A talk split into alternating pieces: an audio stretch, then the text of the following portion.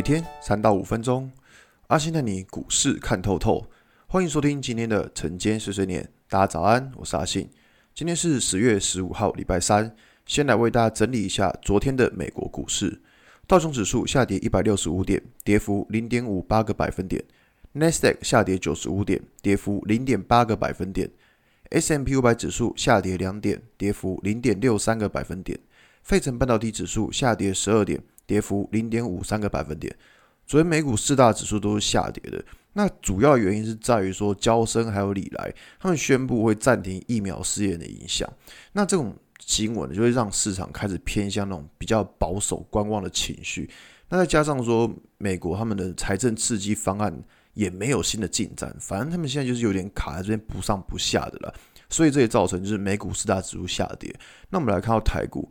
呃，在看到台股之前呢，先跟大家说声抱歉。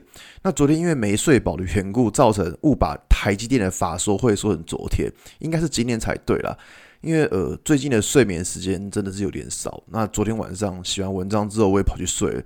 那睡到半夜两点就开始做讲义，做到现在。呃，所以最近可能大家的问题好像有两天吧，好像没有回复到。那在这边先跟大家说声不好意思，就今天一定会全部回复完。那在昨天早上广播，有跟大家提到关于苹果取消充电头的新闻。广播中有提到伟权电这样股票，可以看到昨天伟权电也是一路拉到快要涨停板。那就有同学问到说：“哇，那这种状况该怎么在前一天给掌握住？”其实蛮难的，你知道吗？因为像是这种突发的新闻，都是因为市场之前没有预期到，所以当天的股价才会这么强。那如果是那种市场早就知道的事情，那可能新闻出来之后就变成利多出尽，然后股价要开高走低，你知道吗？这就是为什么很多散户都会认为新闻都是在出货。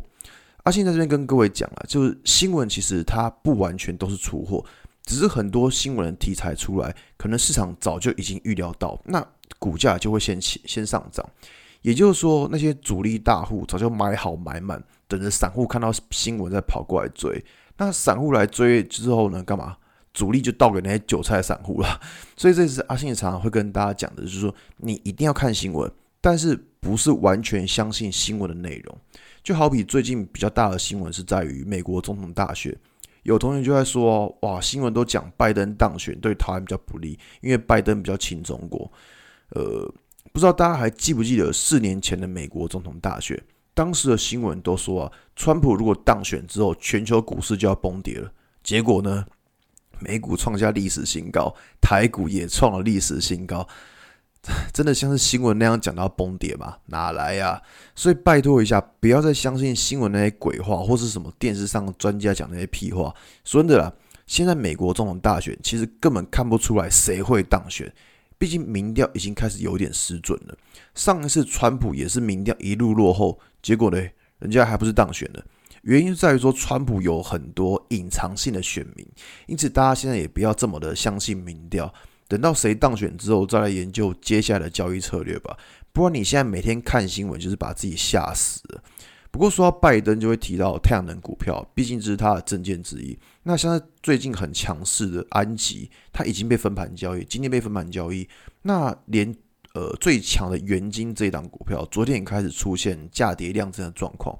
这样看来，其实这个族群短线上是真的有一点过热，可能要回档了。那这些投机性很高的股票，其实最近可能要稍微小心一点。那么回到大盘来看，其实也是一样的状况，现在卡在一万三这边不上不下的，市场会很担心说：“哎呦，会不会又摔下来？”说真的啦，这个问题没有人知道，好吗？但是在交易的时候，就是等到跌下来，我们再再来思考。我不要去预设立场，你大家可以回想一下，从今年到现在。发生了多少的事情？如果你太过预设立场的话，你反而会什么都赚不到。因此啊，一万三这个位置当然要小心，但是绝对不是叫大家过度的恐慌，好吧？那今天的节目就到这边。如果你喜欢今天的内容，记得按下追踪关注我。如果想知道更多更详尽的分析，在我的专案《给通勤族的标股报告书》里面有更多股市洞察分享给大家哦。阿信晨间碎碎念，我们明天见，拜拜。